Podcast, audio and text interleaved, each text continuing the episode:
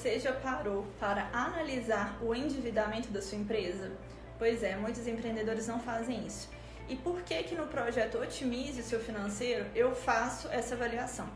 Bom, quando nós vamos avaliar o endividamento, uma das coisas que nós devemos olhar são os juros que a empresa está pagando por estar endividada. E esses juros, eles poderiam estar sendo usados para crescimento da empresa, pagar fornecedores e diversas outras coisas.